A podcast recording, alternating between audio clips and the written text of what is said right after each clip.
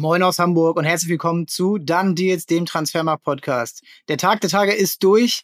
Wir haben den 2.9. Die Frist ist abgelaufen, Schicht im Schacht. Und wir bei Deadline Daily wollen nochmal alles Wichtige, was noch passiert ist seit gestern, einordnen. Und da kann ich keinen besseren begrüßen als meinen Kollegen, der gestern bis 12 Uhr nachts gestreamt hat auf Twitch. Moin Knoddy, wie geht's dir und wie viel Schlaf war's denn diese Nacht? Moin Moin. Ähm, ja, meine Stimme ist vielleicht noch ein bisschen angeschlagen aufgrund des äh, Streams gestern über zwölf Stunden äh, geredet, aber ja, sechs Stunden Schlaf habe ich bekommen, doch doch noch. Äh, dementsprechend der ein oder andere Sprachfehler sei mir verziehen, aber für den Podcast hier stehe ich natürlich gerne früher auf und äh, schnack hier für euch mit mit dir natürlich gerne über die letzten Transfers und ein paar Gewinner Verlierer des Transferfensters. Ja, genau. Und ich finde auch, so viel ist es dann ja gar nicht mehr geworden. Wir haben gestern kurz vor Ende der deutschen Frist aufgenommen und hatten dann noch ähm, über, ja, hatten da noch über Julian Weige gesprochen, der gerade fix war und sind dann, sind dann noch kurz vorm Zakaria-Transfer zu dem ersten Gerücht dann ja rausgegangen. Und bei Zakaria würde ich gerne mal anfangen, denn damit hat jetzt eigentlich keiner so richtig gerechnet. Sein Karriereverlauf in den letzten zwölf Monaten ist schon echt komisch. Und was passt da noch besser als eine Laie mit Kaufoptionen zu Chelsea, die sowieso ja, das wildeste Transferfenster von allen Top-Clubs hatten. Glaubst du, dass Zakaria bei Chelsea gerade in dem Mittelfeld irgendwie mit seinen Anlagen Chancen hat, sich zu beweisen? Oder ist das jetzt so ein reiner, wir brauchen irgendwie noch einen im Kader, der, weiß ich nicht, ähm, als Sechser gelistet ist?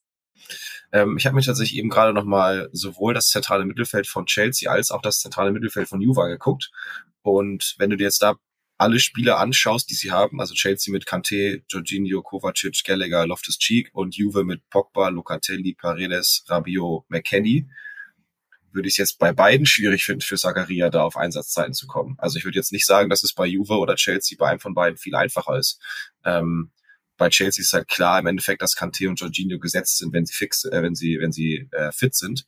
Das steht absolut fest. Gallagher hat letztes Jahr bei, Ch äh, bei Crystal Palace eine gute Leihsaison gehabt. Kovacic, mit dem musst du immer rechnen.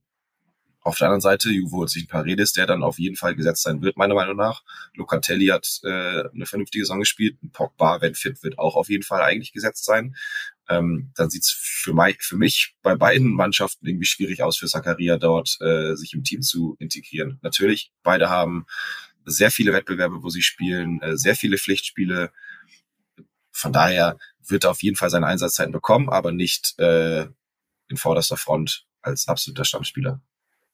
Ja, und das ist echt ja, verwunderlich, wenn man überlegt, dass er vor zwei Jahren noch für so 40 Millionen feste Ablöse gehandelt wurden. Und jetzt ist es so, ja, ärgerlich, dass er sich da so ein bisschen verpokert hat aus meiner Sicht.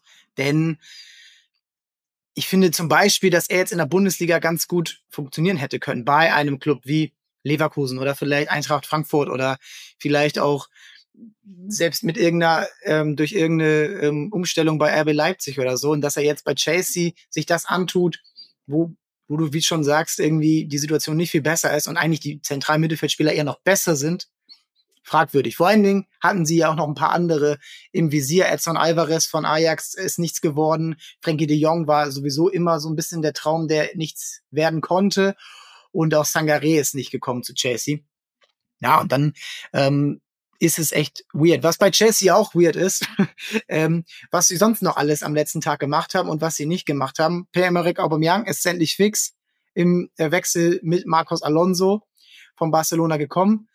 Wer dann nicht mehr gehen konnte aufgrund anscheinend mangelnder Kapazitäten in, äh, im Office-Management ist Michi Batsuai. Der konnte nicht mehr zu Nottingham Forest wechseln, äh, weil die Papier, äh, weil die Papierangelegenheiten erst zu spät abgehandelt wurden es ist jetzt noch möglich, dass er in die Türkei wechselt, denn da ist das Transferfenster noch offen. Ansonsten, ja, ist eigentlich nicht mehr so viel passiert. Ähm, witz, witzig ist noch die Geschichte von Dieng, der, ähm, der eigentlich schon mit Leeds einig war am Flughafen, sich dann nochmal gewendet hat. Ähm, Bamba Dieng von Marseille, der sich dann mit Leeds einig war, dann zu Nizza wechseln sollte, dort durch den Medizincheck geplatzt ist und jetzt hofft, dass er ähm, irgendwie durch eine Sonderregel der Ligue 1 diesen Joker, den man dort verpflichten darf, außerhalb des Transferfensters äh, wechseln zu können. Ja, aber das war's eigentlich schon. Sergio Gurassi hatten wir, glaube ich, gestern Abend noch nicht angesprochen. Der ist jetzt beim VfB Stuttgart. kurze Einschätzung für dich. Was, was glaubst du, ist Stuttgart dadurch sehr geschwächt im Vergleich zu Kalajdzic? Wir hätten jetzt schon häufiger über ihn spekuliert. Muss nicht unbedingt. Also ich finde die Entwicklung, die Girassi seit seinem Abgang von Köln gemacht hat oder genommen hat, bemerkenswert. Hätte ich tatsächlich jetzt nicht so mit gerechnet, dass er sich in Frankreich äh, so stark durchsetzt.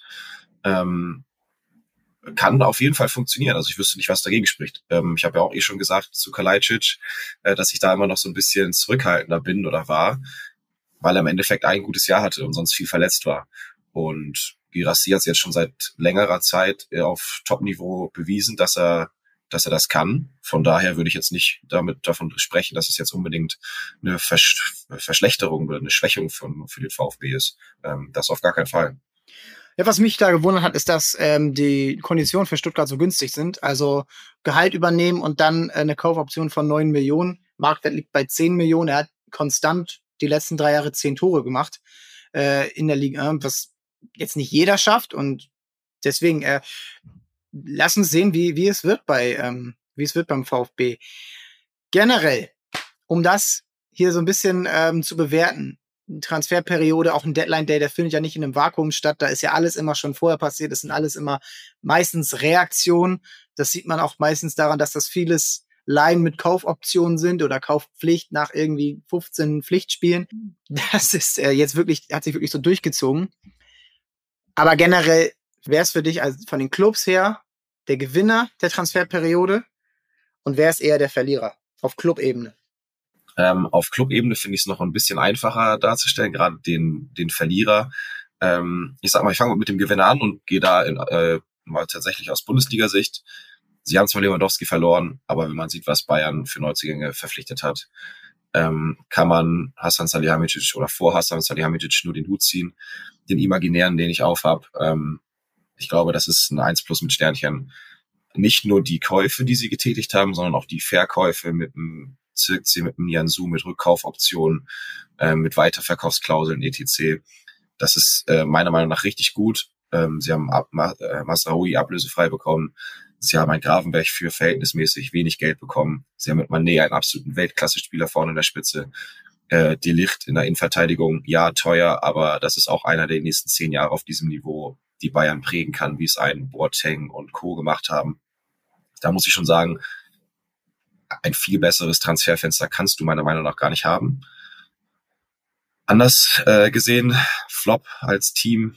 Ähm, Flop klingt natürlich hart, aber wenn man sieht, wie wild diese Transferphase war, ähm, bei beiden Teams, ich habe jetzt mal, ich habe jetzt mal zwei Teams genannt, Manchester United und Chelsea, hauptsächlich aber aufgrund der Preise, die sie für gewisse Spiele ausgegeben haben.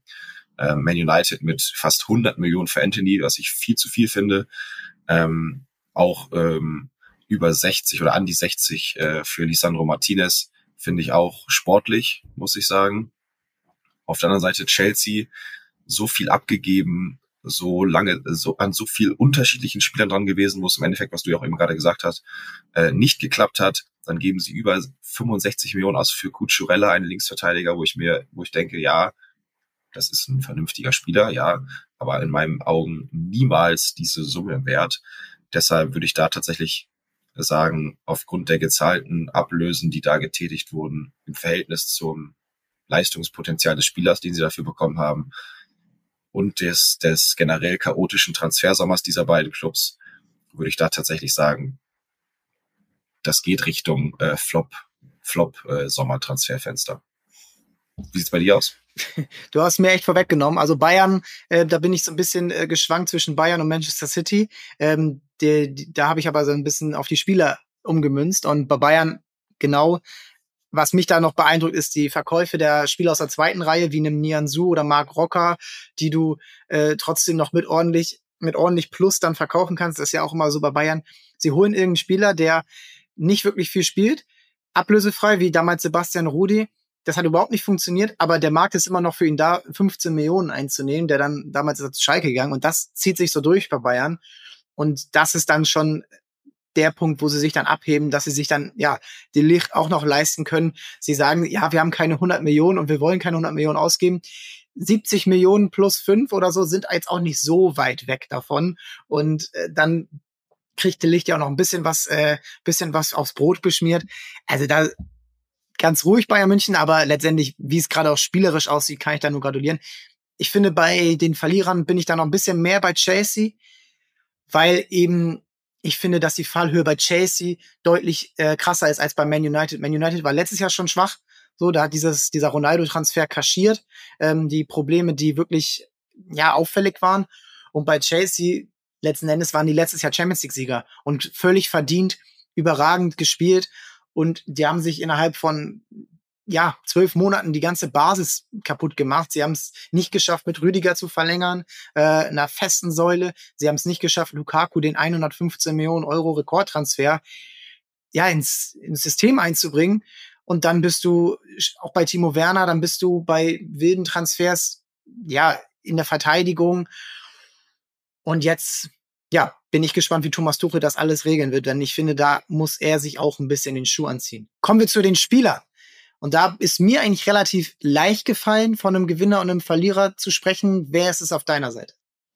Ich bin bei einem, der auch für über 50 Millionen gewechselt ist, tatsächlich.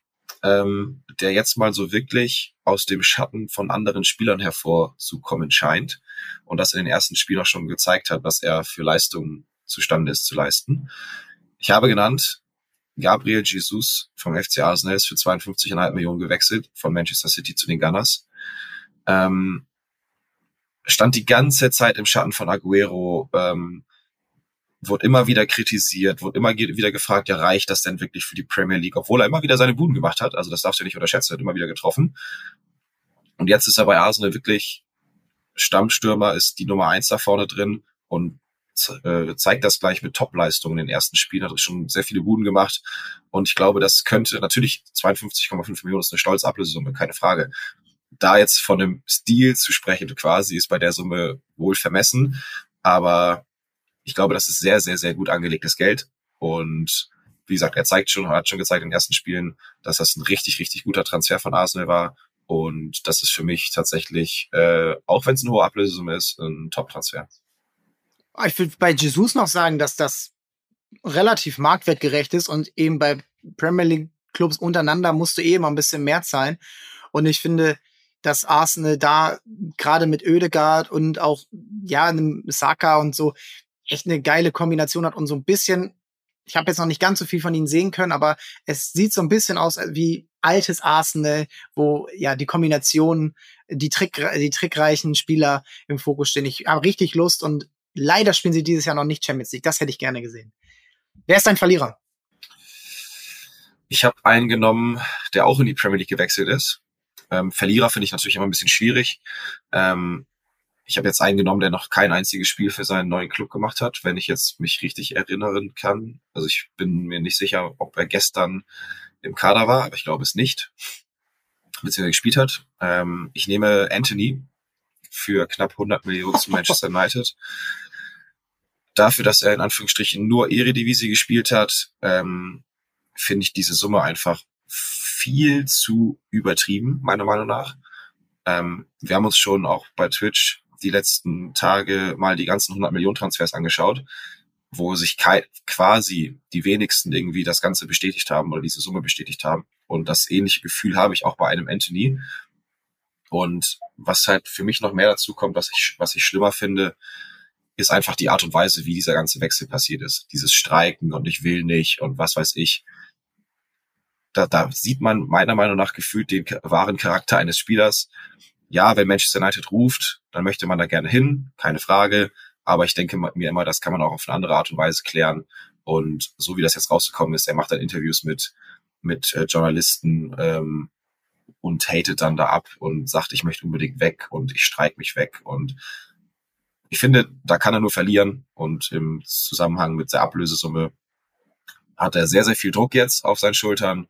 Und auch, wie gesagt, wenn er noch kein Spiel gemacht hat für den neuen Verein, würde ich da mal ähm, in die Glaskugel schauen und sagen, das wird eine sehr schwere Zeit für ihn zu beginnen. Und das muss nicht unbedingt funktionieren.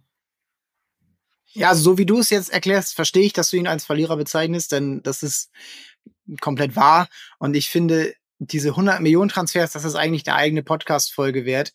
Denn wenn man jetzt mal wirklich raufschaut, ist eigentlich nur ein Gareth Bale, der nur ganz knapp diese 100 Millionen Marke ge gebrochen hat. Das war damals ein richtig erfolgreicher Transfer, ist schlecht geendet. Und dann bist du bei Spielern wie Griezmann, wie Grealish, wie Lukaku, ähm, Joao Felix auch bei weitem nicht das erfüllt, was äh, man sich versprochen hat bei Atletico. Cristiano Ronaldo, sportlich hat das sicherlich, die Zahlen sind gut, aber der Abstieg von Juventus hat mit ihm begonnen. Und da bist du eigentlich Coutinho, Dembele, äh, da haben wir auch schon eine Folge hier drüber gemacht. Und dann bist du bei Kylian Mbappé, der hat funktioniert. Und Neymar, ja, äh, sicherlich hat er den Verein irgendwo nach oben gebracht, den Wert gesteigert, aber den großen Wurf haben sie leider auch mit ihm nicht gelandet.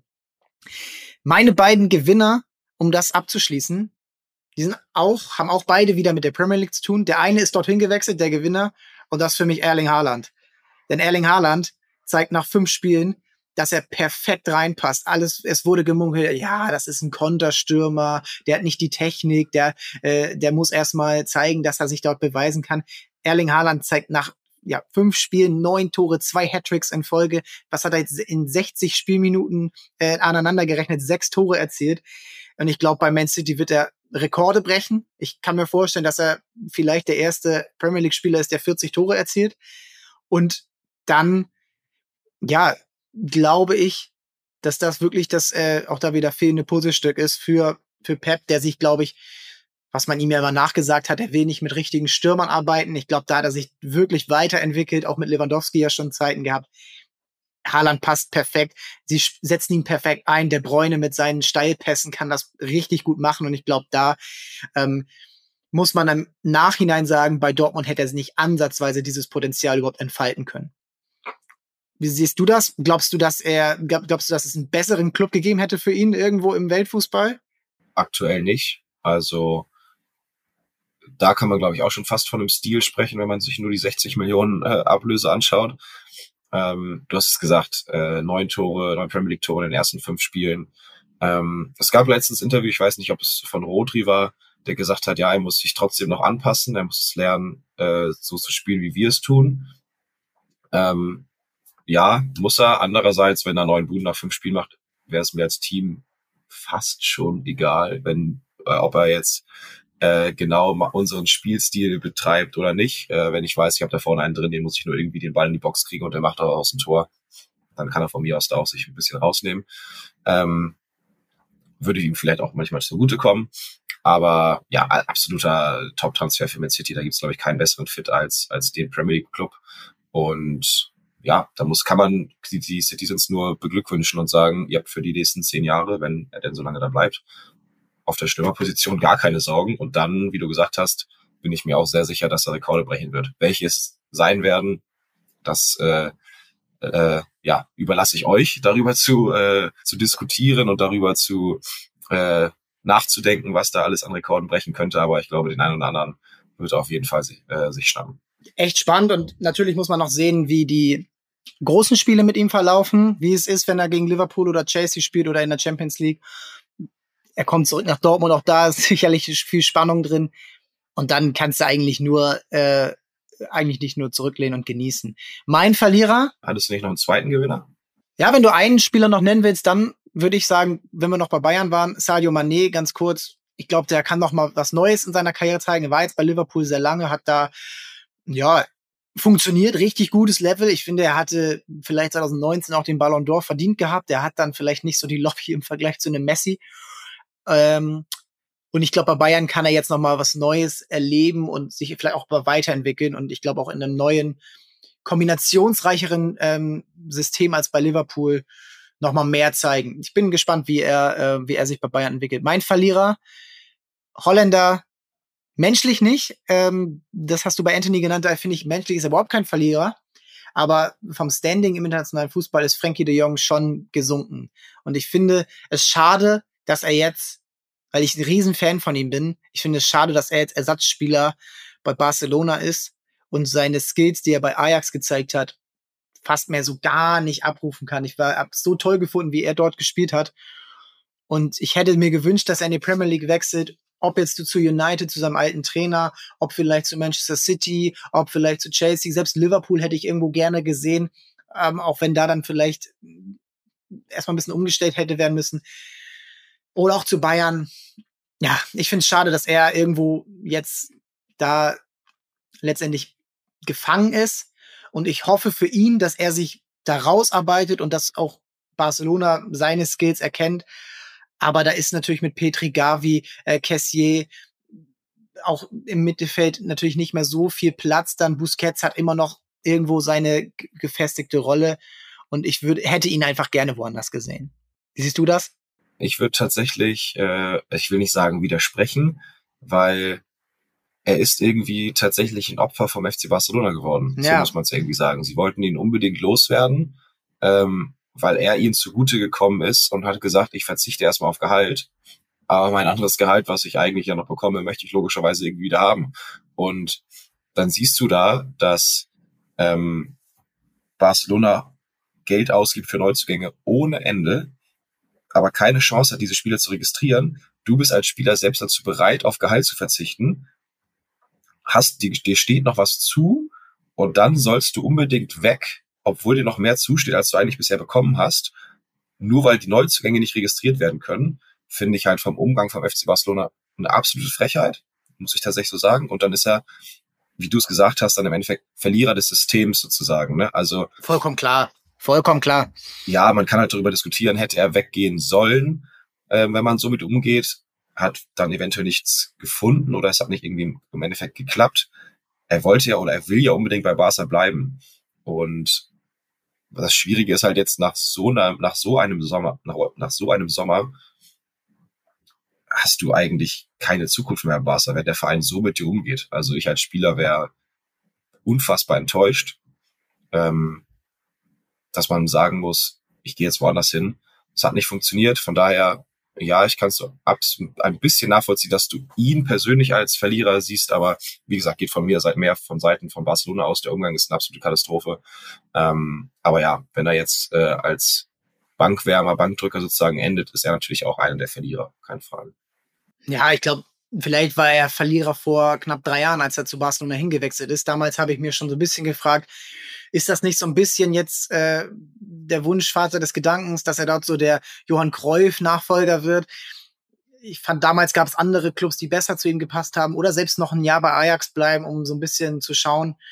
Ärgerlich für ihn und ich hoffe, dass er endlich irgendwo mal, egal wo, einfach sein Potenzial abrufen kann das bleibt abzuwarten. Und ich, was auch sein kann, der FC Barcelona kann auch ein Verlierer werden, denn sie haben jetzt wirklich sehr viel Risiko gegangen. Natürlich, Lewandowski musst du machen, aber du hast so viel geändert. Du hast auf zwei äh, auf jeder Position eigentlich zwei Spieler.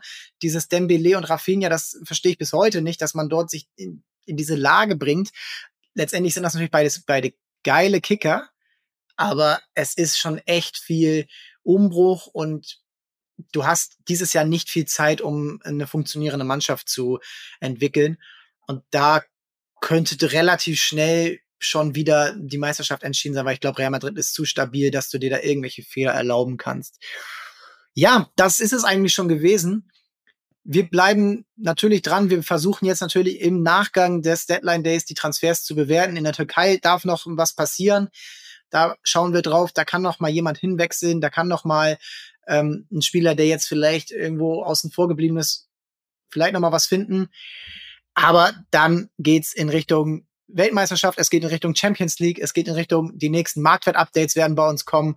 Twitch bleibt natürlich bei euch und auch beim Podcast werdet ihr in Zukunft was Neues bekommen. Nächste Woche geht's weiter mit einer weiteren Folge unseres bestehenden Formats bei Done Deals. Dort wird der große französische Club behandelt und ja, ich freue mich, dass auch bald du wieder hier dabei bist, Knoddy. Es hat mir Spaß gemacht. Sehr, sehr gerne. Vielen Dank. Dieser Podcast wird produziert von Podstars bei OMR.